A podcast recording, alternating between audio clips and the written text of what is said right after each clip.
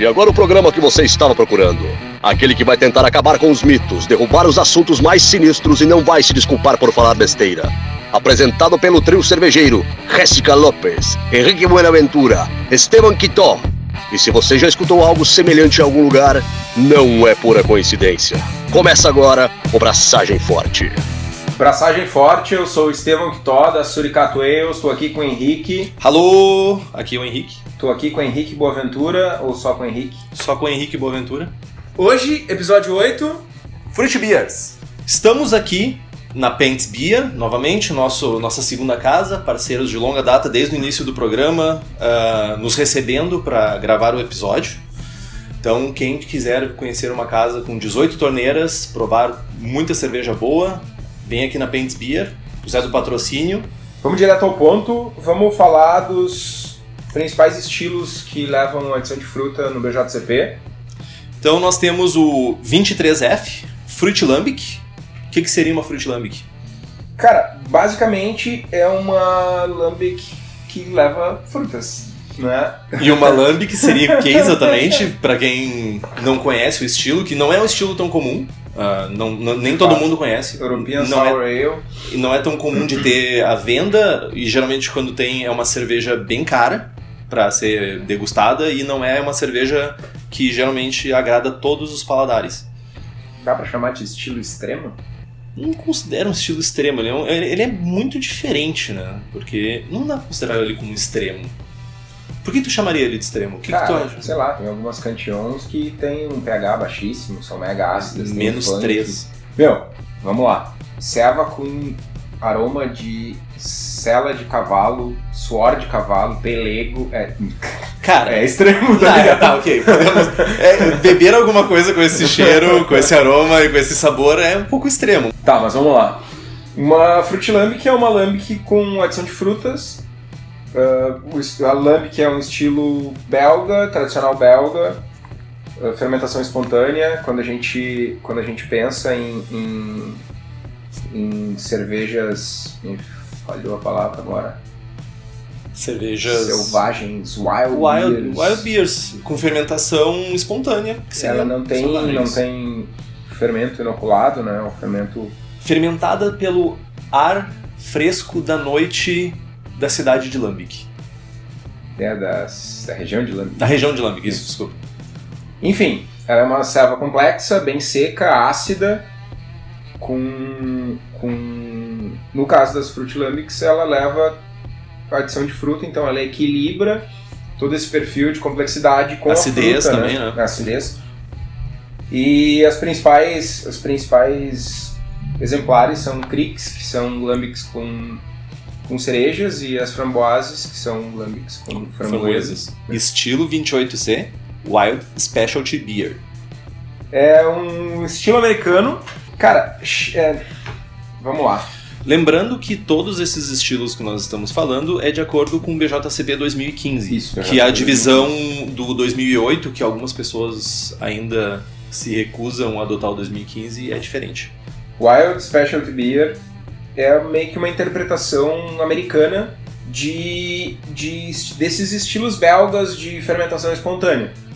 Pode ser, no caso do Special Wild Specialty Beer, pode ser uma cerveja que tenha frutas, mas não só frutas. Ela pode ter ah, ervas, condimentos. Pode ser uma herb and spice ou pode ser uma selva wood aged Envelhecido em madeira, e exatamente. Mas eh, especificamente a parte que leva fruta é uma cerveja de fermentação ah, com Brettanomyces, uma cerveja com fermentação com lactobacilos, com pediococcus, com funk e que tem o perfil da fruta bem, bem inserido em equilíbrio. É, uma dúvida que geralmente a galera pergunta e confesso que pela primeira vez, quando eu vi o estilo pela primeira vez no BJCP, também me surgiu a dúvida antes de me aprofundar um pouco no estilo, é o wild, né? A a impressão que tem quando se fala em wild é que vai ser uma cerveja que vai ser fermentada espontaneamente. Que não vai ser. ah, Até gera, gera muita dúvida no processo de inscrição de concursos, etc. ah, porque as pessoas ficam ah, mas eu inoculei o fermento, eu fiz a, o, o blend de fermentos e de ah, bactérias, etc., para essa cerveja. Então ela não poderia ser uma, uma Wild Specialty Beer. Cara, tem uma- Isso é legal falar. É importante ressaltar para quem vai participar de qualquer tipo de concurso. O juiz que tá lá julgando, enfim, ele não avalia o que tu fez. Ele avalia o que ele sente. Se tu jogou, como o Pedrinho fez a brincadeira no último episódio, Para quem ouviu ele até o fim. Exato. Se ele fez. Se ele botou cravo e banana numa serva e vendeu como Weissbier, e o juiz lá provou e achou que parecia, meu, é. A ceva não é o estilo que tu tentou fazer. Ela é, é meio que. É é uma coisa viva, sabe? É, é o, o- o perfil sensorial dela.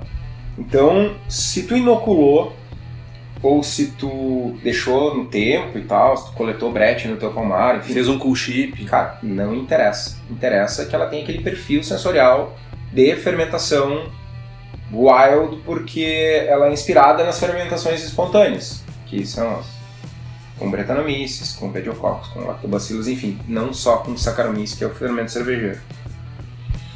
Então, sempre que vocês ficarem na dúvida de, de inscrever uma ceva num, num concurso, pensando, ah, eu fiz isso, eu fiz aquilo, ah, mas eu fiz uma Bohemian Pilsner sem decocção. Ah, não interessa. Ah, eu fiz um estilo inglês com malt Pilsen E e fermento americano. Não interessa. Inclusive, no Campeonato Nacional em Blumenau, agora em 2017, teve, ah, se eu não estou enganado, foi o estilo Session IPA, ganhou ah, uma Session India Pale Lager da... Hop, não, não é da Hop Bite, puta merda, é da... Overhop? Não, eles ganharam ouro na American IPA ano passado. Ah, agora me pegou. Session India Pale Lager da Swamp. Swamp. Ganhou Legal. Session, Session IPA. É, pode ganhou, ser. Ganhou como uma lager. Tinha um perfil, perfil sensorial. Não, ganhou como uma IPA. Mas Isso, ela não, tem perfil sensorial de uma, lager. Né? Ganhou uma... Lager ganhou numa categoria Ale. Ale. No ca- No caso, uma lager com perfil de IPA. É isso aí. Exatamente. De Pale Ale, no caso. Ah, mas, mas ah, isso é bem interessante, porque inclusive, ah, se para quem quiser, vai estar no post depois todos os livros que a gente for falando, isso vai estar tudo dentro no, no post do programa. No Brewing Classic Styles, do Jamil Zanerchef e do John Palmer, ele fala depois, no, num dos podcasts que ele participa, ele fala que tipo, metade das cervejas que ele ganhou o concurso ele fez com WLP 001. Tipo, ele disse que fazia cerveja inglesa com WLP 001 e tinha resultados tão bons quanto usando fermentos ingleses. Mestre. Próximo estilo. 29A Fruit Beer. Esse é o estilo clássico padrão, catch-all de fruit beers. Pode ser virtualmente qualquer estilo base de cerveja com adição de frutas. O, o ponto importante de novo, tem que apresentar o equilíbrio entre a cerveja base e o perfil de frutas. Uma coisa que, que funciona muito bem para mim é tentar para tentar achar esse equilíbrio, né, é sempre provar a cerveja e conseguir identificar o estilo base. Então, vamos lá, uma Weissbier com uma uma Robust Porter com framboesa, cereja. Uma Robust Porter com cereja. Eu tenho que tomar eu tenho que identificar que tem fruta, eu tenho que idealmente Café, identificar chocolate. a fruta e o estilo base. Ah, não, não pode ser um perfil de fruta tão intenso que eu só sinta a fruta e não consiga identificar o que tem por baixo. Talvez seja um dos principais problemas de fruit beers, eu acho, que é o equilíbrio. Sim, é a principal dificuldade. Ou não existe o caráter da fruta e tá simplesmente por cor, que seja por morango da vida, simplesmente tá ali por cor. Ou o caráter é, ou é acima do, do, do que poderia ter pro estilo. E eu vou fazer uma confissão. Eu não gosto muito de fruit beers. Eu tenho um, sé- um certo. Uma certa. Eu tenho um sério problema, na verdade, que eu acho que foram poucos exemplares bons que eu tomei e eu talvez tenha criado uma certa distância do estilo. É, é um estilo meio. Dizer que é o meu estilo preferido, ou um dos meus estilos preferidos, é meio sacanagem. Porque é, tipo, é um estilo que contém todos, né? É, tu, a Pode partir ser uma sim. APA ou pode ser uma Doppelbock com fruta, saca? Sim, sim. Tipo, é meio, é meio sacanagem, mas é um, de fato é um dos meus estilos preferidos. E disparado é um dos estilos que eu mais gosto de fazer. Bah, Não, é eu, eu acho. divertido. Eu, eu não me dei ao trabalho, eu creio que eu não tenha me dado ao trabalho de, de me aprofundar e de estudar e de principalmente fazer cervejas nesse estilo, usando frutas talvez que eu goste, alguma coisa do gênero, então é um. simplesmente é um, uma confissão para vocês. Atirem suas pedras em mim. Não, mas beleza, vamos pro próximo que tem mais dois estilos aí. 29B, Fruit and Spice Beer. Cara, aqui é basicamente a mesma coisa que Fruit Beer, só que com spice, com condimento. Então tu vai ter um estilo base, uma adição de fruta e uma adição de condimento, ah, Ervas. ervas ou vegetais. É pegar o estilo Herb and Spice, Herb and Spice and Vegetable Beer, e adicionar uma fruta. Lá no Herb and Spice a gente vai ver que é o estilo base mais um condimento, um- uma erva e um vegetal. Além disso a gente vai botar uma fruta. E os três, os três, ah, o, Todos os elementos da o cerveja. elemento, o spice, a fruta e a cerveja, tem que estar em equilíbrio. De novo, a palavra-chave sempre vai ser equilíbrio. Se a gente tivesse que resumir o episódio, seria em uma palavra seria equilíbrio. E só que nesse caso a gente não precisa necessariamente identificar o tipo de condimento ou o tipo de erva e tal. Basta identificar que a serva tem um caráter condimentado. E uma coisa que eu ia comentar é que vegetais são pou- ah, falando estritamente de cervejas brasileiras, eu pelo menos não vejo tanto o uso de vegetais a não ser numa pumpkin ale, que não se enquadra nesse estilo, mas Vegetais, cara, é difícil. mano. Ah, eu me lembro de ganhamos- uma cerveja que foi pepino, ah, mas eu não e além de abóbora eu não consigo lembrar de outras, outros vegetais usados aqui. Talvez uma a com- foi com pinhão que ganhou um um, festi um nacional das acervas. Ganhou uma prata no boss das servas, eu acho. É, foi uma serva com pinhão. Em 2016, ano passado, a gente ganhou medalha de ouro no festival, no concurso brasileiro da cerveja com uma Herb and Spice, que é uma Imperial Stout com tabaco. O último estilo, 29C Specialty Fruit Beer. cara, aqui é tipo é meio sacanagem, porque é um estilo base de cerveja com adição de frutas e outros açúcares, outros fermentáveis, ou ainda outros processos. É, Essa parte foi Pegadinha foda no foda, 2015. pegadinha essa, essa parte foi com um Mas pouco vamos lá. complexa. O que, que seria isso aqui? Seria uma fruit beer, sei lá, vou fazer uma APA com maçã. Nossa, Delícia. super. E vou adicionar melado. Açúcar demerara. Aparece o perfil sensorial, o, o perfil de sabor do açúcar demerara, do melado, do mel ou do o que quer que seja no perfil final da selva? Ah, aparece, então entra aqui. E aí, cara, eu fiquei pensando por algum tempo para ver se eu achava algum processo que pudesse impactar em algum perfil de sabor diferente, algum processo, né? Fica meio. Mas é, meu, um negócio uma coisa? um negócio que tem um processo que não é cerveja é o Jack Daniels, né? Que eles passam pelo carvão lá, não sei o que, pra dar. Não sei, não sei até que ponto é, é marketing ou não. Mas sei lá, meu, vou fazer um filtro. Tá aí. Sabe aqueles. Os. Filtro de barro? Não, aquela ba- bagacinha que os caras botam no, no bar, que tem um nome bonito, cheio de fruta. Filtro de barro. Não. Ah, sim, sim, aqueles negócios que tem com umas frutas. Hopinator. Hopinator, Fruitinator, Sim, sei lá. Ho- Hopinator, só que eles colocam às vezes com Exato. frutas, às vezes Beleza. com lúpulo. faço um. Ou, ou na cervejaria ou em casa, faço um hop rocket cheio de frutas e passo por ali. Ou cheio Tipo de whatever. Um dry fruit, ao invés de ser um dry hop. É um outro processo. Dry fruiting. Dry fruiting. Cunhamos um nome hoje, dry fruiting. Enfim, mas é, basicamente é, são outros açúcares que aparecem no perfil sensorial. Então, quando a gente está falando de um processo, eu tenho que identificar que aquele processo específico adicionou sabores e ou aromas para a cerveja que tenham contribuído Sim. positivamente para aquele estilo. Interessante. Ou negativamente, né? Aí vai, vai, enfim. Assim, tipo, ó, meus parabéns, você cagou essa cerveja. Não, era uma cerveja 50 que virou uma cerveja 40 porque o cara, sei lá, passou no filtro de barro. Fez um dry fruit. Pode ser. É, pode ser. Tipo, ah, não, o teu dry fruiting ficou muito intenso e tal, vou te tirar uma notinha aqui porque perdeu o equilíbrio. da É, cerveja. é isso, ou se ele não tivesse notado o caráter, ele se. Ó, não tá dentro do estilo porque faltou o caráter do dry fruit. É. Eu gostei do, do- da palavra dry, Dry- fruit. da- da vou- expressão, né? Da expressão, é, a expressão no caso é. Mas tá, a gente falou de vários estilos e tal. São cinco no BJCP.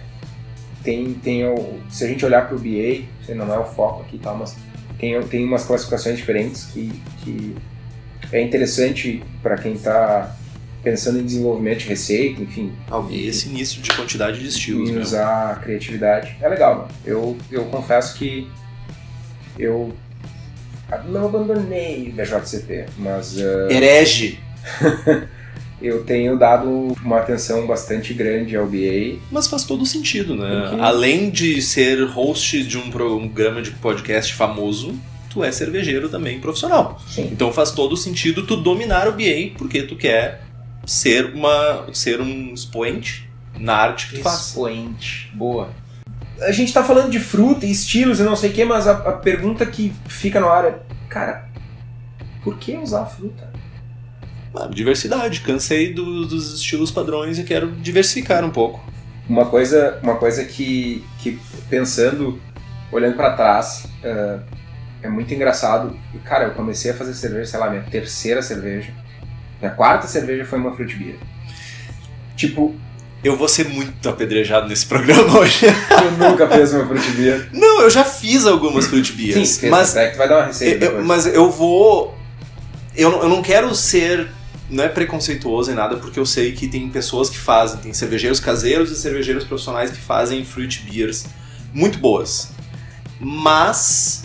Mas. Eu também enxergo que as pessoas usam as fruit beers como uma maneira de, às vezes, ocultar defeitos. Ah, cerveja não deu o jeito que eu queria, vou jogar fruta dentro e vamos resolver dessa forma. sabe? Cara, mas vamos lá, deixa eu. Essa discussão é boa. Por que que isso seria algo ruim? Não é, não, não tô dizendo que seja Estra- algo Estraguei ruim. uma cerveja, tá ligado? Não saiu do jeito que eu queria, não. não- Cara, vou botar fora? Vou tomar uma cerveja meia bomba ou vou tentar consertar? Eu Faz sou todo sentido tentar consertar, meu. Faz, faz sentido. Eu sou um. o- o- do- no meu ponto de vista, eu. Eu faria fruit beers no momento que eu tivesse um domínio ou eu achasse uma receita, como eu já tenho duas medalhistas, que eu dominasse, que eu tivesse chego num, num- pelo menos num patamar onde ah, ok, aqui são ajustes mínimos. Então a partir daí eu poderia construir uma receita de fruit beer em cima disso.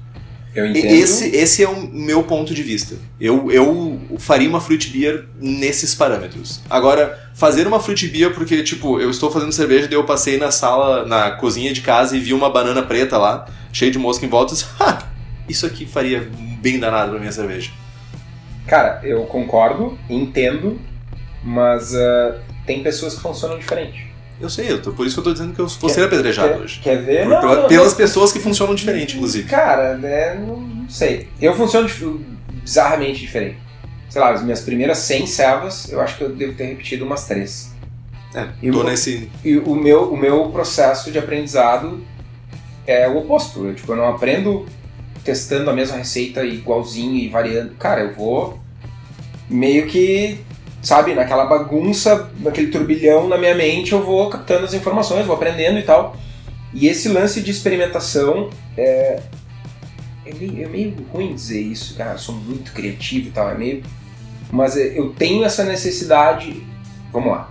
O Pedrinho me xinga, me xinga, não, me corneteia muito por isso. Que eu sou turista, tá ligado? Eu vejo um negócio e eu me apaixono loucamente. E 10 segundos depois eu vejo outra coisa e tô empolgado por outra coisa. Isso se chama bipolaridade ou falta de foco. Cara, pode chamar do que quiser, tá ligado? Mas eh, hoje eu passei no mercado e vi uma fruta e eu peguei a fruta, eu cheirei, ah, isso aqui ia ficar muito massa na cerveja. E tipo, daqui a três dias eu vou ter esquecido porque eu já vou estar pensando em outra cerveja, e outra cerveja, e outra cerveja, e nessa brincadeira, sei lá, tô, passei de 500 braçagens na panela há algum tempo, tá ligado? Fazendo muita coisa muito diferente. E com fruta, inclusive. Buscando sabores diferentes, buscando explorar mesmo. Não, mas eu acho que ah, é- essa é a alma do cervejeiro caseiro. É experimentação, porque se fosse pra tomar cerveja igual, a gente tomaria Heineken. Se fosse pra tomar qualquer coisa, sabe? Mas o meu processo e o meu nível de. o meu ponto de corte é muito alto pra eu simplesmente adicionar uma fruta pra adicionar, entendeu? É uma, é uma questão minha mesmo. Mas eu respeito totalmente quem curte fazer e quem. É, olhando pro, pro perfil do cervejeiro, eu acho que o teu perfil é mais raro no nosso meio do que algo mais parecido É, não se espere, não se espere em mim. Não, não, não, Não, tentem sem, ser eu. sem, sem julgamento de valor, mas é porque o nosso o, os- o número de cervejeiros caseiros ainda é muito pequeno. Dá para considerar que os cervejeiros caseiros que existem hoje no Brasil são exploradores, são a vanguarda do, do- movimento cervejeiro caseiro no Brasil.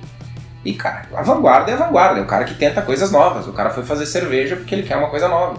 É o que tu falou. Sim. Então, tipo, na- acho que a gente ainda não tá naquele ponto de, ah, ok, vou. Tomei tudo e vou fazer os estilinhos que eu gosto. Pensando em pessoas que vão entrar no, no, no mundo homebrew. né? Mas tá, meu, virou, virou, virou debate. Tá faltando cerveja na mesa. Mas eu acho interessante, cara, porque são mundos di- diferentes, mas todo mundo, acho que no final das contas, converge pro mesmo lugar, tá ligado? Tipo, ó, hã? Tentar fazer serva boa. tentar fazer cerveja boa. Alguns gostam de fruit beers, alguns gostam de fazer pilsen, fazem pilsen há cinco anos a mesma cerveja. E, meu, são cervejeiros caseiros, tá ligado? Fazem cerveja pra tomar. Isso não faz da pessoa menos cervejeira caseira do Não, que o claro Kitó ou do que eu. Claro. Ah, mas vamos lá, cara. Falando de fruta, tem, tem tipos de frutas diferentes. Tem? Tem. Porra, imagino. A FU, principalmente no Eu Brasil, pensei que né? todas eram iguais. Tá, então já que tu sabe pra caralho de fruta, fala, fala pra nós aí alguns tipos de frutas e o que, que são cada um deles. Eu posso falar sobre as berries. Por tem uma tradução pra berry? Frutinhas. Frutinhas. Ah, frutinhas, frutinhas. Frutinhas. As stone fruits, que seriam frutas com caroço. Drupas. Drupas? É sério? meu, fui pesquisar, é drupas. Cara, eu vou na Meu, próxima é- ida ao supermercado, eu vou pedir uma drupa, velho. Não, é tipo, tem, Me dá umas drupas. meu, tem drupas e bagas. As drupas têm a semente contida, concentrada e tal, e as bagas têm as sementes expostas. Tipo, Tipo, na meio. morango é baga. Na morango não é fruta, né? A fruta do morango é a bolinha. É a bolinha. Vermelha. Não, aquilo não, não. É a bolinha preta que fica. Tem centenas de bolinhas pretinhas. aquilo é a- o que, que é um morango, então? É uma infrutescência.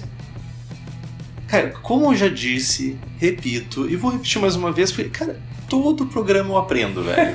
todo programa eu aprendo. Então Enfim. quer dizer que quando tiram as coisinhas pretas do morango, Tão tu tá as arrancando as frutas. frutas e tu tá comendo a infrutescência dela. Que é bom pra caralho. por sinal. Então, próximo aí do supermercado, vamos pedir umas infrutescências. Beleza. Tá, mas. ah, ah, não vem ao caso as drupas e as bagas e tal. Tu que chamou o assunto, eu só estou Mas complementando. ah, as stone fruits é tipo pêssego, tipo. Ameixa? Ameixa, néspera, damas. Eu só conheço Damasco, já separado, cara. Não, eu acho que damasco também. É tipo Manga. Chester, sabe? Tu, não, não, tu nunca viu um Chester um ciscando. Tu nunca viu um O Chester negócio que ciscando? eu vi hoje, nada a ver. Tu Um falou Chester Chester, ciscando? eu vi. Tu viu um Chester ciscando? Não, eu nunca vi o Chester vivo. Como é que é um Chester vivo? Que cor ele tem? Eu não sei. Tá, beleza. Eu achei, que era, eu achei que ele era criado na caixinha, inclusive. Falando em passarinhos, passaralhos, tu já viu um filhotinho de pombo, desses pombo cagador da rua aí? Não. Pois é, meu. Tem milhares de milhares no mundo inteiro e eu nunca ninguém viu. Eu pensei, um que eles, eu pensei que eles faziam divisão celular. Simplesmente tipo, pum, saiu um pombo novo, sabe? Não, mas beleza, voltando pras frutas. Tá, mas tu disse tu, tu viu? Não, Ou tu simplesmente não, tu, não veio, tem. tu veio gravar o programa e pensou assim: ó, um pombo. De onde vieram os pombos? tá. E frutas tropicais, que são as mais comuns aqui pra gente. Tipo, Maracujá. maracujá. Frutas tropicais eu considero que são frutas naturais dos trópicos. Creio eu. Maracujá é da onde? Creio eu que seja de um trópico. Agora, em qual deles e em qual país, não faço ideia. Ok. Não, mas é tipo, ah, maracujá. Abacaxi, Manga? manga, maybe. Manga não seria uma stone fruit? Ah, não sei, velho. Tá, meu, é muito complexo. Cara, é fruta. É fruta. Exatamente. Cara, tu comprou. Ou é frutescência. Ou é frutescência, Se eu fizer caso. uma selva com tomate, eu posso inscrever em Fruit Beer? Deve. É, um fru- tomate é uma fruta. Tá, mas será que o juiz do JCP lá, o Henrique, vai saber disso? O Henrique vai, mas. Se, O cara não não vai dizer, não, devia ser uma Herb and Spice. Tu pode mandar, quando tu fizer a tua inscrição na- no campo de observações, tu pode mandar um link pra ele explicando que o tomate é uma fruta. Inclusive, se tu usar uma fruta muito sinistra que ninguém conhece, tu, não obrigatoriamente, mas digamos que seria de bom grado, tu mandar uma amostra daquela fruta para os juízes que não conhecem. É, é tipo mandar uma, um buti, dizer, fazer uma ceva com butiá. Ah, daí tu manda uma ceva pra ser avaliado no concurso no Amazonas, tá ligado? Tu acha que um amazonense conhece um butiá? Assim como nós pouco preconceito, conhecemos. Não é um preconceito, cara, é fruta local. Tipo, Não, a- hoje, hoje em dia nesse aconteceu- mundo, hoje em dia nesse mundo globa- globalizado as coisas chegam, mas tipo, tipo jambu. Meu, eu nunca vi um jambu na vida, velho. Meu, tri bom, meu. Mas eu nunca vi. louco. E, tipo, tem várias frutas que, tipo, pouco tempo atrás, e, tipo, quando chegam aqui, custa, tipo, um rim e, tipo, três dedos no meu pé, tá ligado? Mas aconteceu um caso assim, cara, na, no estadual de 2015. 15. Que foi. Qual era a fruta, meu? Cara, araçá, Não, era. era tipo, tinha. Terminava que é outra fruta também. Barriguinha, biriguinha. Meu, era, um, era uma fruta que, meu, ninguém sabia. Só dá no quintal do cara. pro- Procuramos na internet. Tipo, 10 juízes. Não era uma, não era uma fruta que era derivada do tomate. Ela era da mesma família do tomate, uma Ah, coisa meu, assim, aí meu. demais. Eu tava no concurso, velho. Sim, só a gente parou, tipo, 10 pessoas, 15 pessoas, paramos, fomos procurar na internet, tentar descobrir. Eu liguei pro cara. Eu era organizador do concurso, tá ligado? Eu liguei pro cara e não consegui falar com ele. Tipo, meu, what the fuck? Eu me lembro disso. Barigui? Meu, sei lá, velho. Cara, é, insira aqui uma fruta Enfim. bizonha. Mandem a frutinha junto, uma descrição, enfim. Se for uma fruta que é muito localizada, uma fruta muito específica que não seja de consumo comum em todas as regiões do seu laranja. país. É, se for laranja, maracujá são coisas que são relativamente simples e são sabores ah, mais comuns no paladar das pessoas. Mas frutas específicas, mande uma amostra junto. Ah, tenta pegar uma fruta um pouquinho menos madura, manda junto para quando a pessoa for avaliar já tá madura. Dê seus pulos. Outra coisa ah, que a gente falou indiretamente, todos esses estilos, ah, quando tu for inscrever a Saba no concurso, eles exigem que tu faça comentários. Então sempre que tu falar, sempre que tu inscrever uma fruit beer, tu tem que dizer qual é a fruta. Sempre que tu escrever uma Herb and Spice, enfim, alguma cerveja com outros ingredientes, tu tem que descrever, falar o que, que, é, o, que, que é o ingrediente, qual o sabor que é e como ele se comporta na cerveja. E nesse ponto, quanto mais informação tu fornecer, sensorial, melhor. Por exemplo, ah, ah, eu mandei, fu- fugindo das fruit beers, mas ah, mandei uma, uma cerveja maturada em carvalho. Ah, carvalho húngaro, hum, tipo, Que ficou cinco dias na chuva. não adianta. Tipo, carvalho, ah, ok, carvalho húngaro que tem um perfil de coco mais intenso que o da vanilina, que não sei. Tentar explorar um pouco mais o sensorial, porque vai ajudar o juiz na hora de julgar a tua ceva. Isso só te favorece, na verdade. Ou não. Dependendo se a tua cerveja não tivesse caráter, não vai te ajudar, mas tu Mas tem que direcionar. né? Tu tem que. É. Mas isso é importante. Meu, tu pegou uma ceva, tu botou ela no barril de carvalho do tio Zezé, que tinha cachaça dentro. Se não ficou com perfil de barril, de madeira, ou perfil de cachaça, não bota. A tua cerveja não é uma wood aged, ela não é, não tem esse caráter. Precisa ter o caráter. Isso se aplica às frutas também.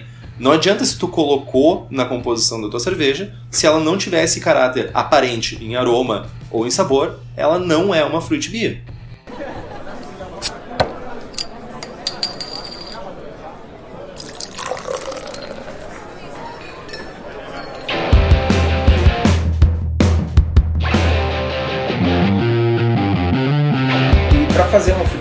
Né?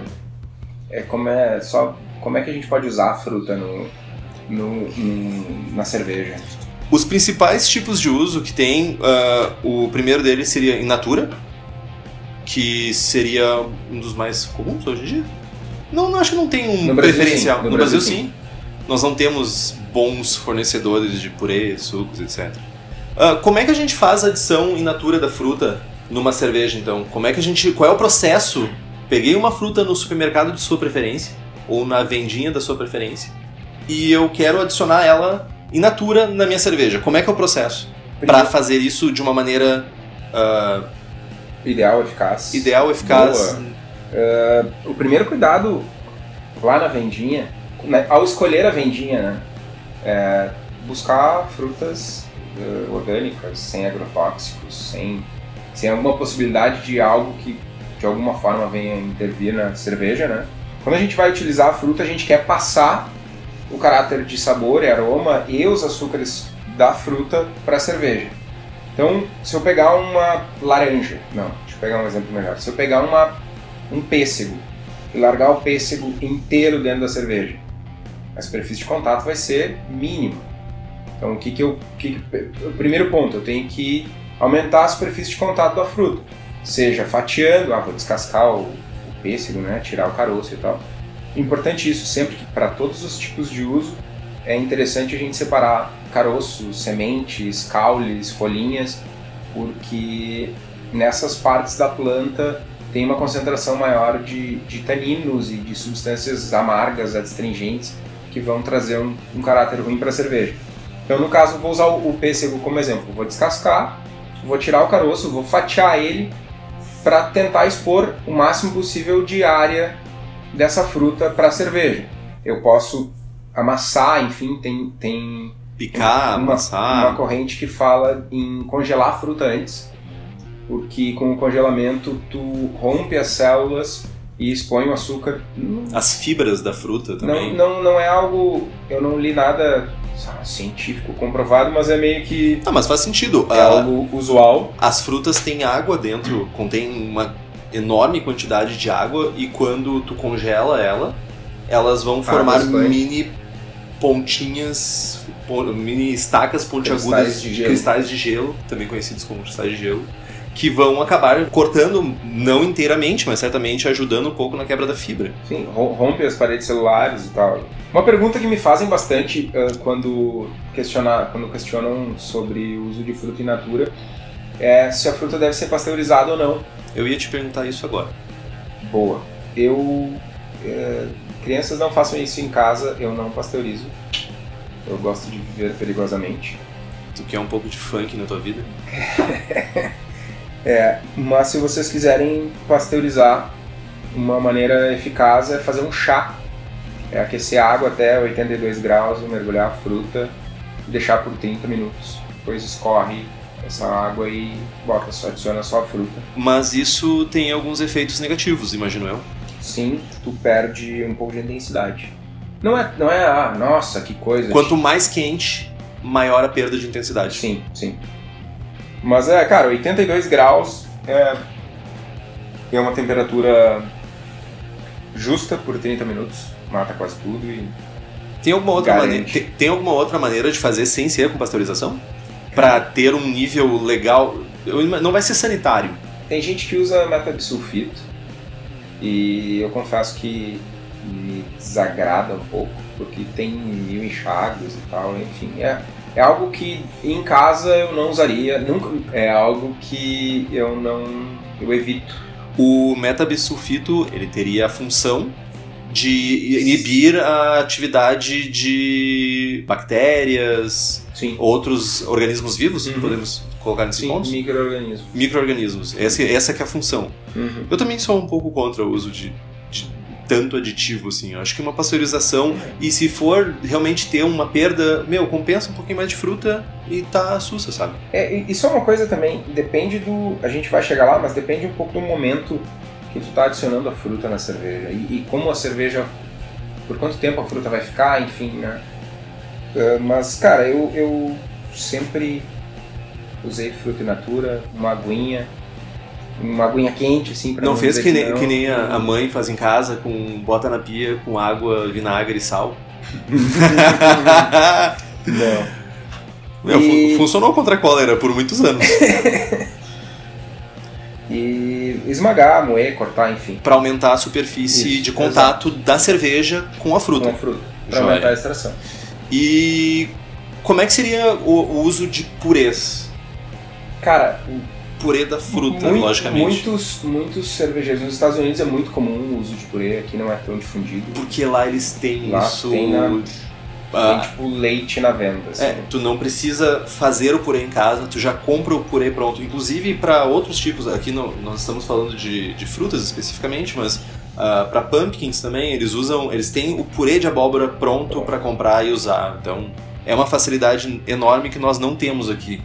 Eu acredito, pelo menos não me lembro de ter visto. Tem, cara, eu tô. A, a gente adiantando um pouquinho da Suricato, a gente tá num- numa pegada de fazer algumas colaborativas nos próximos meses aí. E algumas delas. Algumas delas são, vão ser fruit beers com cervejarias do país.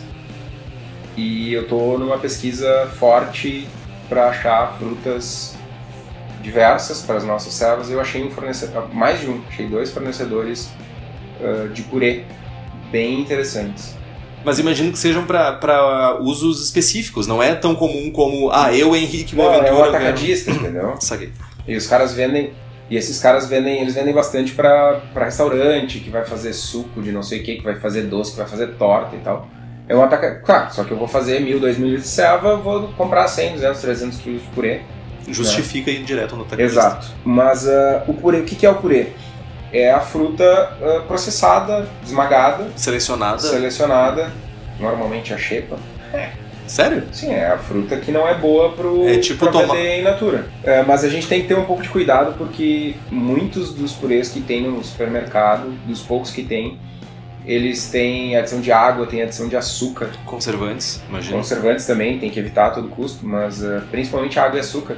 E aí tu perde caráter de fruta, né? Tu tem que, o purê, se tu for usar algum purê, tem que usar um purê que seja 100% fruta, né? E aí já vem sem casca, sem caule, sem semente, é só jogar pra dentro e um abraço pro gaiteiro. Imagino que seja interessante, talvez, procurar, é, como tu fizeste, ir atrás de fornecedores mesmo de frutas, que eu acho que é onde tu vai conseguir mais fresco e talvez sem conservantes. Ah, conversar com alguém que produza, por exemplo, maçãs. Vou lá falar com um cara que produz maçã e dizer assim, olha só, eu preciso de, para um cervejeiro caseiro, vamos lá, 5 quilos de, de purê de maçã. Para ele é muito simples vender 5 quilos de purê de maçã para ti. Sim. Então é, é- acredito que ir, apesar de não ser comum de encontrar, ir nas- na fonte seja uma, uma boa opção para nós aqui. Sucos. Como é que funciona a adição de sucos? Cara, o uso de sucos é muito, simil- muito similar ao uso do purê. Ah, a gente tem que cuidar, basicamente, se tem água, se tem açúcar e se tem conservante. É, hoje em dia tá mais simples de achar ah, sucos Sucos integrais. integrais que não têm adições, por exemplo, que nem suco de laranja com 60% de maçã. Que, Não, isso é bizarro. que é bizarro, mas é, se vocês lerem os rótulos, vocês vão ver que é muito comum a adição de suco de maçã em sucos de laranja.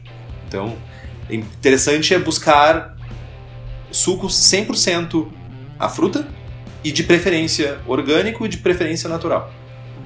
Aqui em Porto Alegre, num supermercado de uma rede de esquilos, tem um suco que ele é feito de. eh, Ele é 100% suco de fruta, inclusive ele, a data de validade dele é super ah, apertada, é tipo dois, três dias, porque ele não tem nada de conservantes. Talvez seja um bom ponto de partida para quem quiser usar laranja, por exemplo. Isso é um negócio legal, cara, de, de salientar, porque recentemente eu estava procurando suco de maçã nessa mesma rede de, de esquilos para fazer um starter de lactobacillus e que vai eu uso um pouco de suco de maçã e tal. E eu me eu parei para olhar as validades. E aí era tipo 2019, 2000 e não sei o que, 2030, né? umas Meu, validades bizarras assim. Totalmente prevendo o apocalipse zumbi. E aí, tipo, tá, ok. Qual é o, qual é o prazo de validade desse suco qualquer aqui? Dois, três, cinco anos. Esses sucos de uva que tem na, em garrafas de vidro e tal. Os caras dão três, quatro anos de validade. Cara, é bizarro isso. E tu vai na gôndola do mercado e tu pega aquilo ali, tipo, é um suco velho. Cara, não vem me contar a história da carochinha de que um suco de dois anos é igual a um suco de dois meses, porque não, né? Dois dias. Dois meses e dois dias, eu já diria, é muito diferença. né? Ah, então procurar uma coisa legal para quem tem acesso, para quem mora no interior ou tem acesso a feiras de orgânicos. É, Boa, boa, boa. é, falar com o produtor, minha família mora no interior, então muito, mu- também por isso muitas das fruit beers que eu fiz foram com frutas que eu trouxe do sítio. Ah, não, é temporada do caqui. Vou lá vou fazer uma sour caqui, dar uma azedada no caqui e tal. Boa. Ah, isso é interessante. Azedada no caqui. Essa É uma piada interna. A letrinha vai pro Pedro Alíbio, o nosso brother da barca. Mas é uma. E- Mas, é, mas e achei legal isso, cara. Frutas da estação. Usar frutas da estação. Isso. Cara, é o mais fresco possível. Exatamente. É onde tu vai ter o, o ápice do caráter da fruta é na estação que ela tá. Que ela deveria, pelo menos, ser ao natural estar boa. Por boa, entenda-se madura. Madura e com sabores legais. E tem ainda um outro tipo de, de uso que é bem. é bem raro, que é fruta desidratada. Sei lá, vou fazer uma selva com damasco. Acho que é pelo mesmo motivo de, de que não é, não, não é tão comum encontrar. Tem Sim. alguma. A maioria das frutas desidratadas que a gente encontra é para chá. Ah, mas ho- hoje em dia, nessas lojas de produtos naturais, é mais comum encontrar. É muito mais comum encontrar frutas desidratadas do que purês, purê de fruta. Sim, se porventura vocês forem usar frutas desidratadas, ah, uma coisa interessante de se fazer é tentar determinar a quantidade de açúcares que tem nessa fruta. Porque a concentração é bem mais alta, né?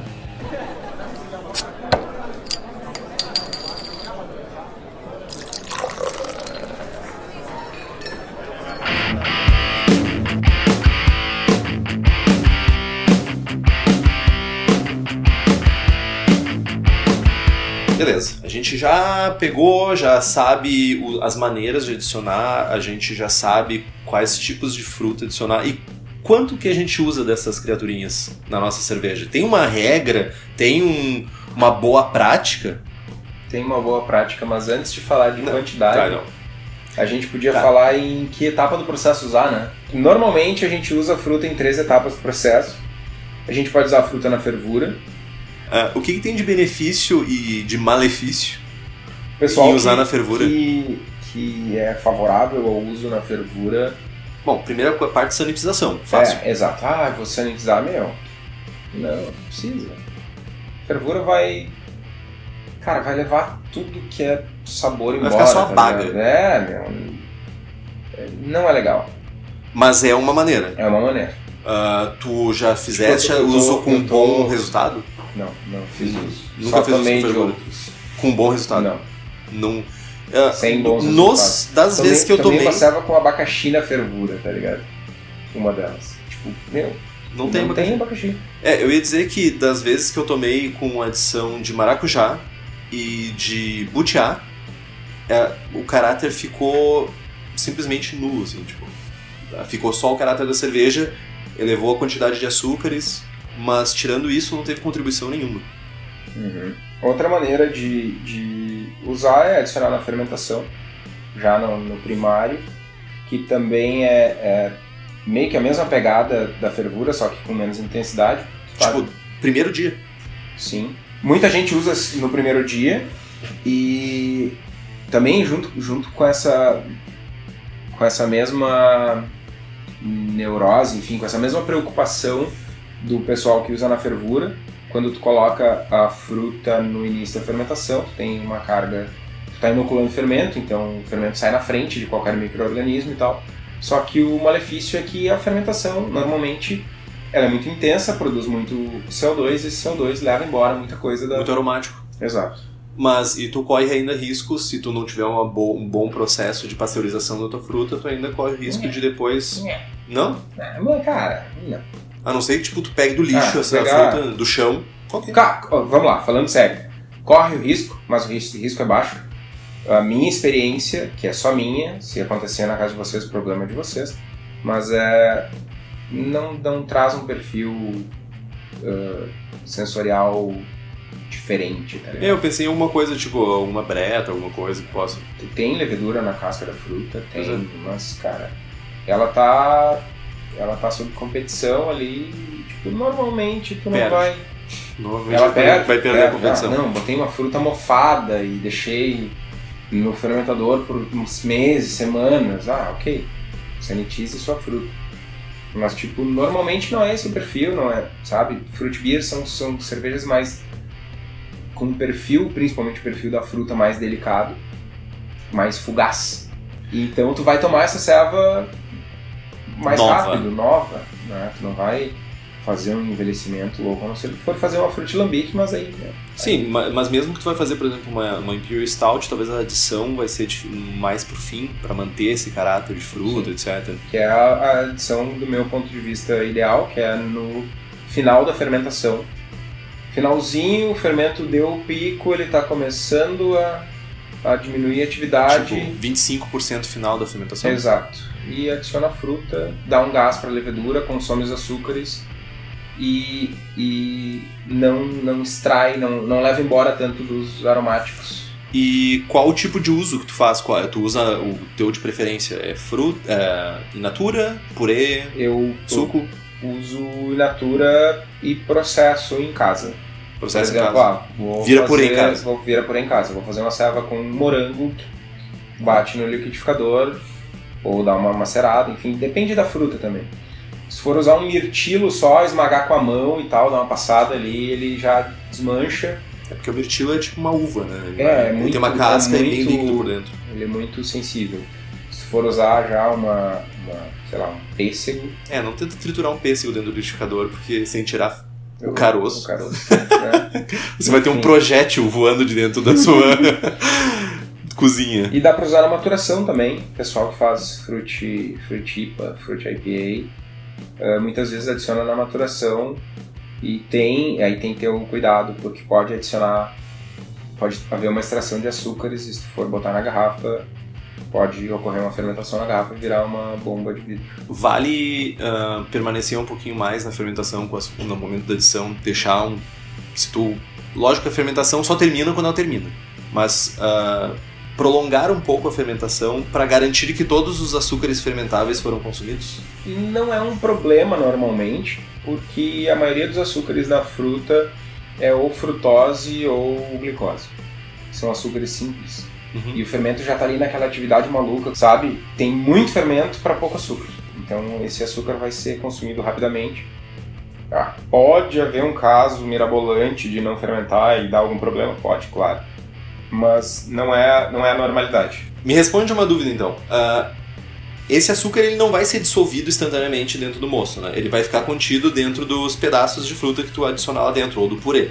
Então ele vai demorar um tempo para solubilizar dentro do mosto, certo? Então não corre o risco, por exemplo, de ter pedaços muito grandes que vão demorar mais para ser fermentados do Corre o risco, mas aí assim, se tu botou fatias de pêssego, aquele açúcar que está lá na meiuca não vai ser fermentado. Não vai ser, Não vai, vai, tu vai tirar a serva e vai ficar saquei. Ele Porque não vai penetrar uma, dentro. Exato, tem uma massa de fibra ali que não Então vai... quanto mais fino melhor, pode sim, ser. Sim, Para extração de Justamente. açúcares, sabores, etc. Não só área de contato, mas a área de contato e finura da área de contato. É isso? É que quando tu transforma uma fruta em É, zilhões tá de certo. partículas, A a área área de de contato é contato é muito muito maior. Tá certo. Nada como ter um engenheiro aqui. E, mas tu, tu falou em, em- antes em aumentar o teor alcoólico do, de uma, da cerveja com adição de frutas. Isso é isso depende.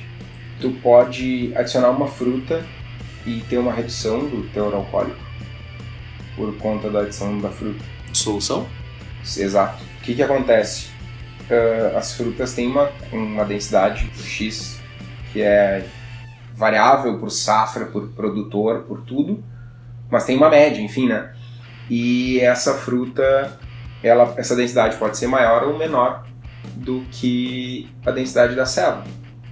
Então, se tu vai adicionar uma quantidade de açúcares X com um volume Y, isso pode diluir a selva ou concentrar ela.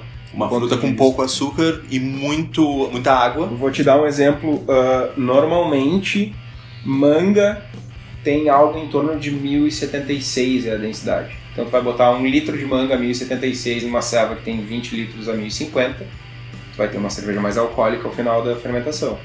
Por outro lado, tu vai adicionar uma framboesa a 1040 numa Imperial Stout de 1100 com um um volume X lá, tu vai ter uma, uma diluição da, do- da mistura final. Tá, mas a quantidade de água nessas frutas é, dif- é diferente. Sim. Então, por exemplo, uma, uma a manga que é uma tem uma Não, eu tô, tô pensando, tava, a minha conta era tipo num litro de, Sim, sim, sim. de Entendi. fruta. Mas a, a, a conta que tu tem que fazer é a seguinte: quando tu usa fruta in natura, isso é importante, é bem, bem, bem importante. Quando tu usa fruta in natura, ela tem um percentual de suco, né? Um percentual uh, da fruta é fibra, que é não fermentável, é aquela massa, e um percentual é água e açúcar. Aí, por exemplo, ah, framboesa em torno de 60%, manga 40%, uh, cerejas é tipo algo em torno de 70%. O que tu pode fazer é pegar um pedaço da fruta e pesar esse pedaço de fruta e colocar num, num processador e depois pesar o, o, suco que saiu do, desse processador e ah, tu vai sim. ter o percentual de suco por, ar, por massa, exato. Saquei. Pra gente ter uma é, certeza melhor do que Isso, está sendo adicionado. Ah, botei, peguei vários, vários pedaços da minha manga aqui, botei no meu juicer, que já separa. Um quilo de manga ali saiu mais ou menos 400 ml de fruta. É, tá, nesse caso já tem o suco, mas tu não quer botar o suco, então tu vai fazer com, sei lá, 100 gramas, vai fazer uma medição e extrapolar para tua amostra de fruta inteira. E aí tu vai pegar a concentração, a densidade da serva, vezes o volume da serva, mais a densidade da, da fruta, vezes o volume de fruta, de suco de fruta que tu está adicionando. Tudo isso é igual à densidade final vezes o volume final. E aí tu vai ter a densidade final da serva, quando ela terminar de atenuar, tu sabe a densidade, volume, pá, faz a continha, tu tem o teor alcoólico da serva. E não terá garrafas que explodem. Yes, sir. Que isso é a parte perigosa da história, quando é uma das partes mais perigosas se tratando de frutas, é essas garrafinhas que acabam explodindo e matando gente. Matando gente não, mas tipo, despedaçando. Yeah.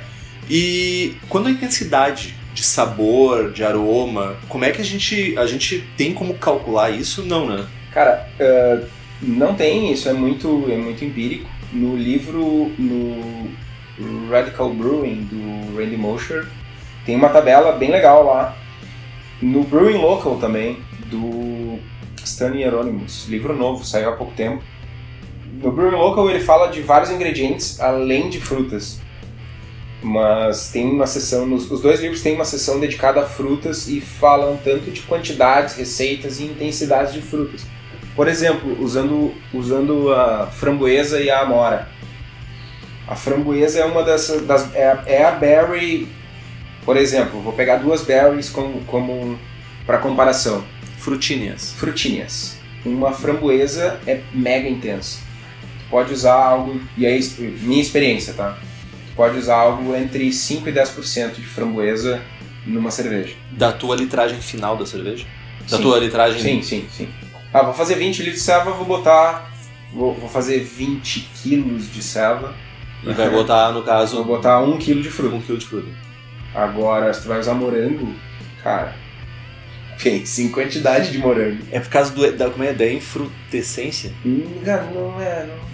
Sim, a frutinha desse, cara, a frutinha é tipo um piolho, velho. Tá, não, mas é que tu não tá usando o que dá tô o sabor. Brincando, é frutinha, tô brincando, né? tô sacaneando. É só É. o alívio cômico. Alívio cômico. Enfim, morango eu cheguei a usar ah, até numa serva que foi que foi premiada em- no Nacional das Acervas.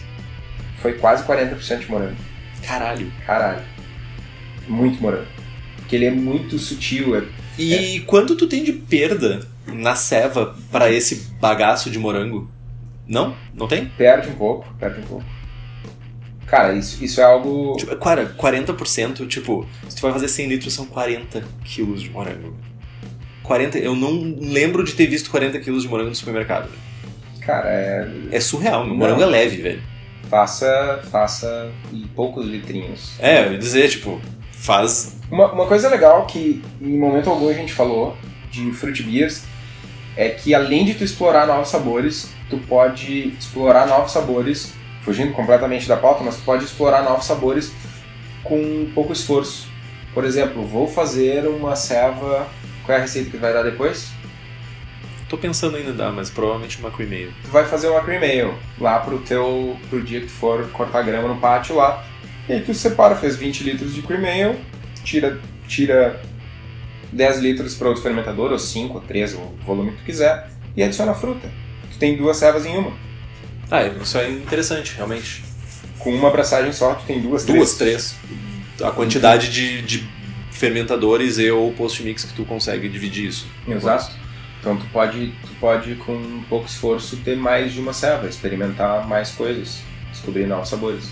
E pro teu caso especificamente, tu pode continuar sendo ortodoxo, fazedor de Pilsen, Cream Ale e Weiss, e ainda assim usar frutas loucas e malucas e abrir a cabeça para nós. Pra ti é senhor ortodoxo que tem duas medalhas com essa Weiss e essa Cream Ale. É senhor ortodoxo muito pra ti. boas, muito boas por sinal, também as duas. E quanto tempo, cara, que a gente deixa essas frutas imersas dentro da cerveja pra ter uma extração suficiente? Cara, durante a fervura, é durante a fervura, né? Geralmente a galera coloca nos minutos finais justamente pra não ter tanta perda. Isso é o ideal, se tu vai usar na fervura. Mas tem, tem louco pra tudo. Tem gente que bota. Bota açúcar então. É, enfim. Ah, durante a fermentação, a gente já falou, coloca o final da fermentação e deixa terminar. Res- faz, o, faz o cold crash, resfria. Cara, eu, eu não, não gosto de transferir a serva para evitar contato com o oxigênio. Então eu vou, vou adicionar a fruta no final da fermentação. Vai fermentar mais uns 2, 3 dias, vai baixar a temperatura mais uns dois. Fica uma semaninha no frio, sei lá, 7, 8 dias, 10 dias no máximo. É, E tá pronta a serva. E, quer aproveitar, quer, não, quer misturar com fermento, sei lá, coloca num hop bag. É, dá pra fazer alguma coisa pra não misturar. E na maturação tu pode tu pode deixar mais tempo e aí é meio é meio tentativa e erro. Adiciona, vai provando a selva quando chegar. É o sensorial é o é o, é o O que manda. aqui, é o que manda. Vai fazendo. Ah, todo dia tu vai lá, tira uma amostra, vê como é que tá, vai ver como é que tá. Provavelmente vai chegar num ponto de saturação. Que daqui não tá acrescentando mais nada. Ok, agora é hora de, De morfar. de morfar. Ah, referente à cor, Cara, a cor é um negócio é um negócio curioso. Normalmente já, Berries. já diriam os daltônicos. normalmente berries vão dar cores engraçadinhas para selva.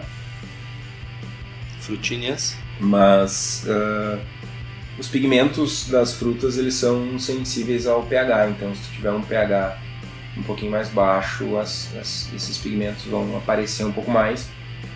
E também de acordo com o pH ele ele tende a aparecer a tender para vermelho, para púrpura, tipo ah, mirtilo, que é em inglês blueberry, que é azul, fica vermelho, roxo. Frutinha azul. frutinha azul.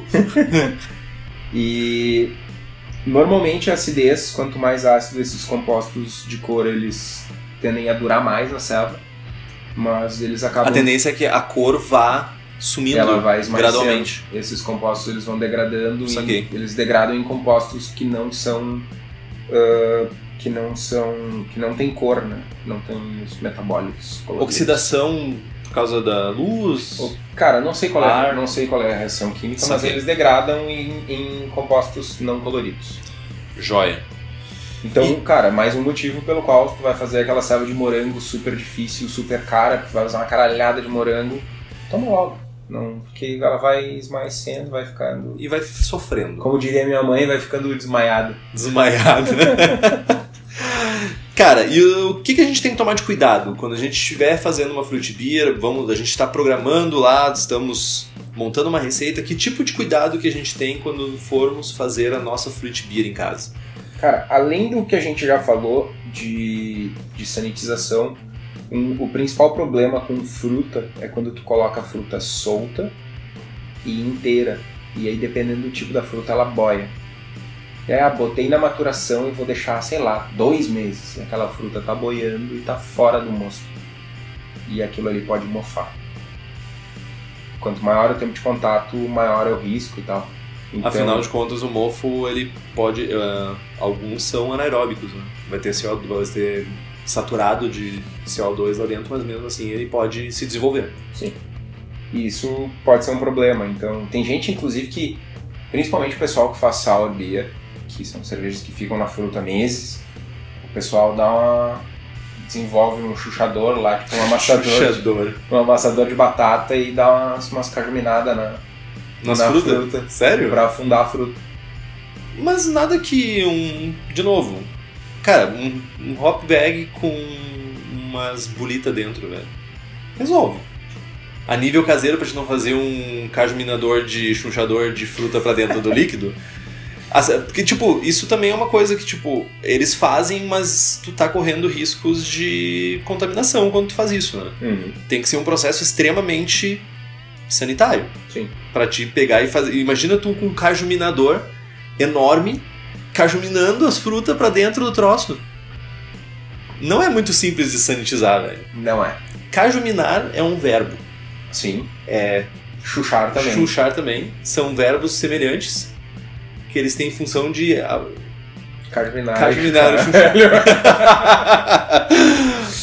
Ah, outra coisa, meu. ah, sabe aquela selva que eu falei que foi quase 40% de morango? sim, Ela parecia uma sour beer. porque o morango É ácido. é ácido. E, tipo, era muito morango. Então, meu, ficou, ficou massa a selva. Ficou foda. Passaria por uma sour? Hum, Tu cara, chegou a medir o pH? Não. Isso Não sei, meu. Ah, acho, acho, vamos lá, passaria por uma sour, sim.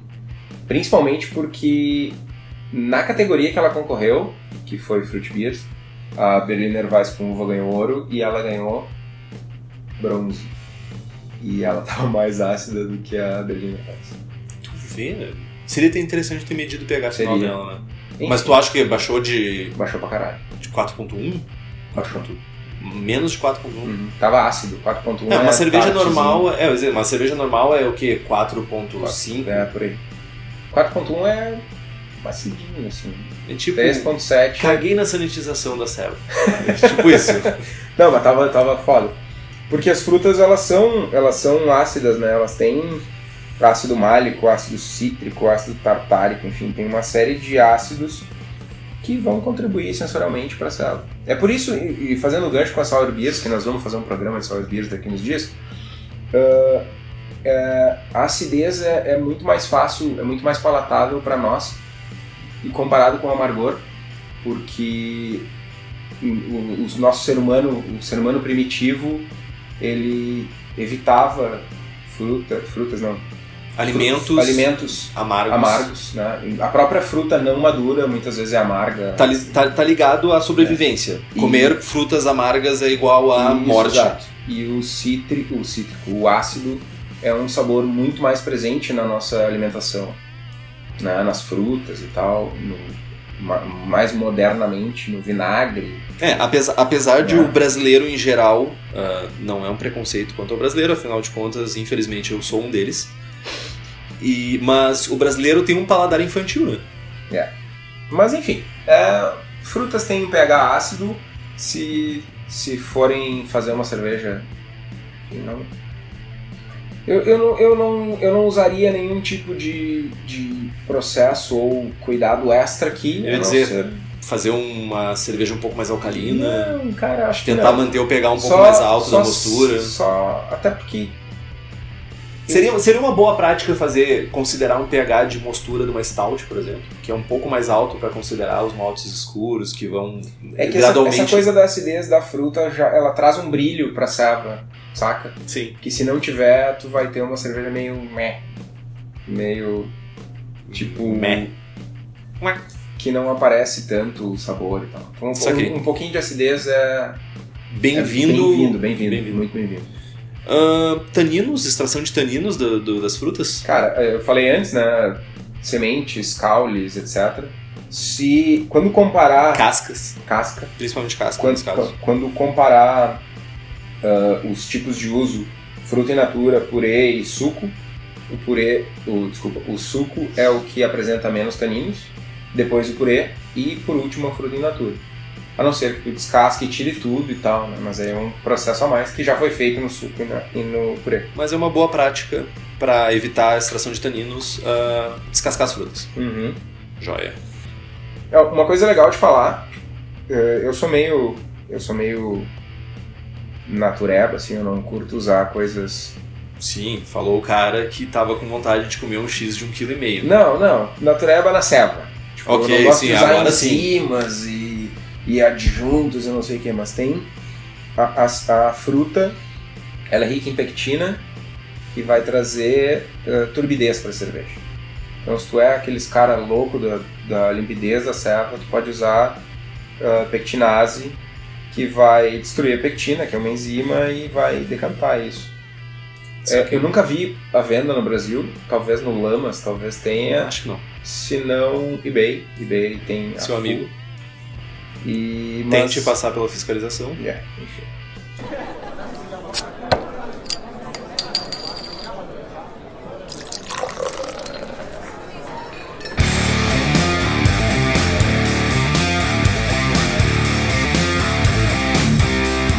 Falar de receitinha? Receitinhas. A minha serva é uma Raspberry Oatmeal Stout.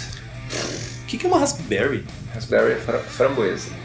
Densidade inicial 1060, densidade final 1016, cor estimada 90 EBC, 30 EBUs, eficiência, eficiência sempre 70%, uh, 60 minutos de fervura.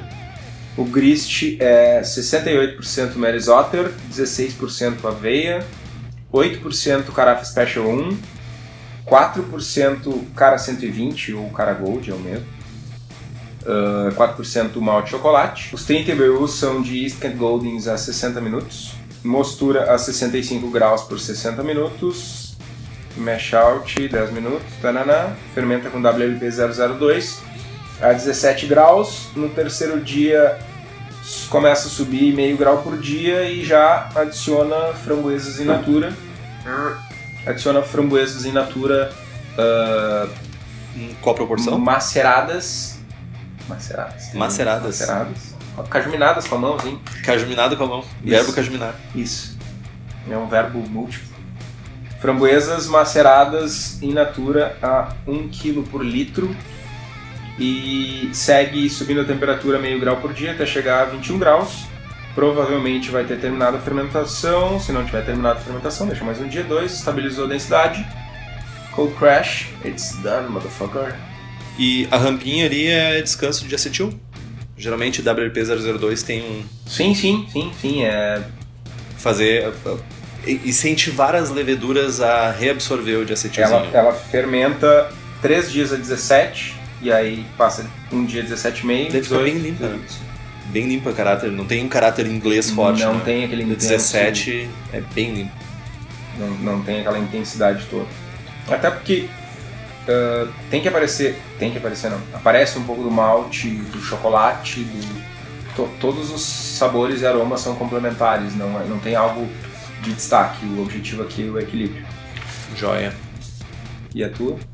Vamos lá então. É uma cream ale com adição de butiá, uma fruta bem comum. Butiazinhos? Butiazinhos. Uma fruta bem comum para o pessoal aqui do sul, que passa pela freeway e vê o pessoal com o braço para cima, segurando as sacolinhas com butiás. É uma Ah, fruta. as pessoas com sacolinha são os pés de butiá. É, tipo, para algumas pessoas são os pés de butiá. O butiá dá na mão da pessoa, tá ligado? Mas é a base da minha cream, da minha cream ale com adição de butiá, então a OG é de 1052, a FG é 1009, a ABV de 5.7%, IBU de 12.1, cor de 6.3 EBC, ela é bem clara, e eu estou usando uma eficiência de 70%. O grist é 88% de malte pilsen, 9% de milho em flocos, sem açúcar, Milho por flocos. favor. Sucrilhos? Não, não, sem açúcar. Vá, compre o milho em flocos sem açúcar. Será que Não, se não. botar os sucrilhos com açúcar dá pra tirar um pouco desse malte pilsen e baratear? Dá! Vai ficar uma delícia, vai ficar uma cidra, tá ligado? Cidra é bom, cara.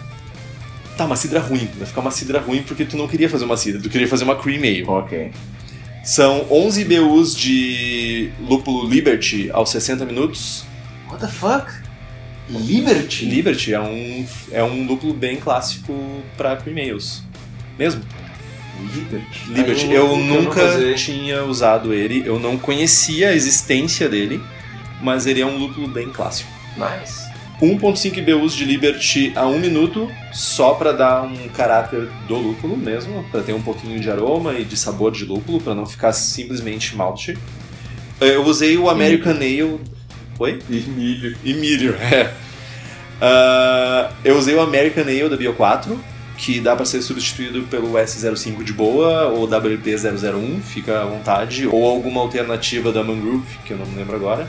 O mesh é feito a 65 graus por 90 minutos, ah, porque vai milho, e o milho demora mais tempo para ser convertido, então tem, faça um mesh um pouquinho mais longo para converter todas, todos, todo o amido e etc. em açúcares.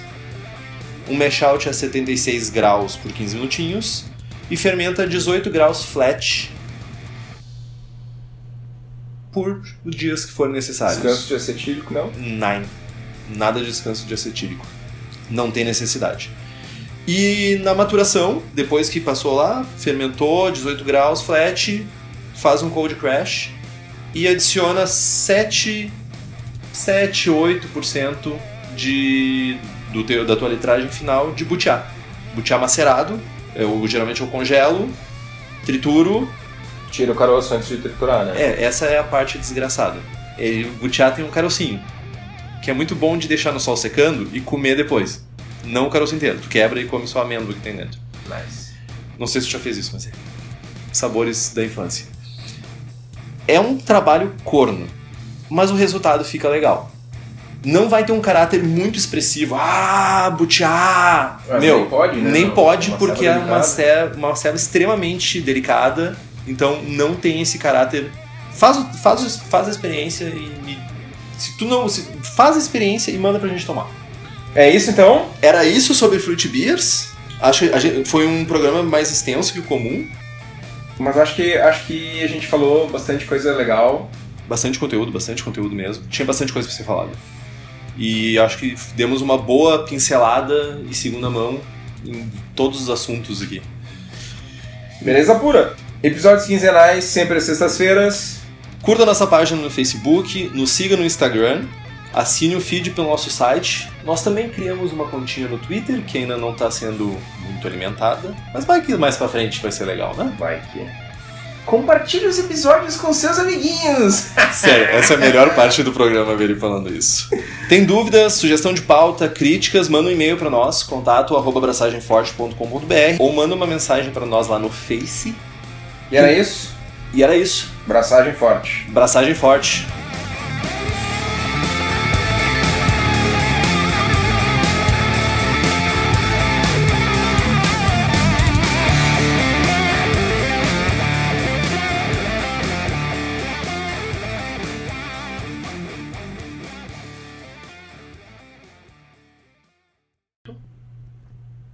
No programa de hoje, episódios.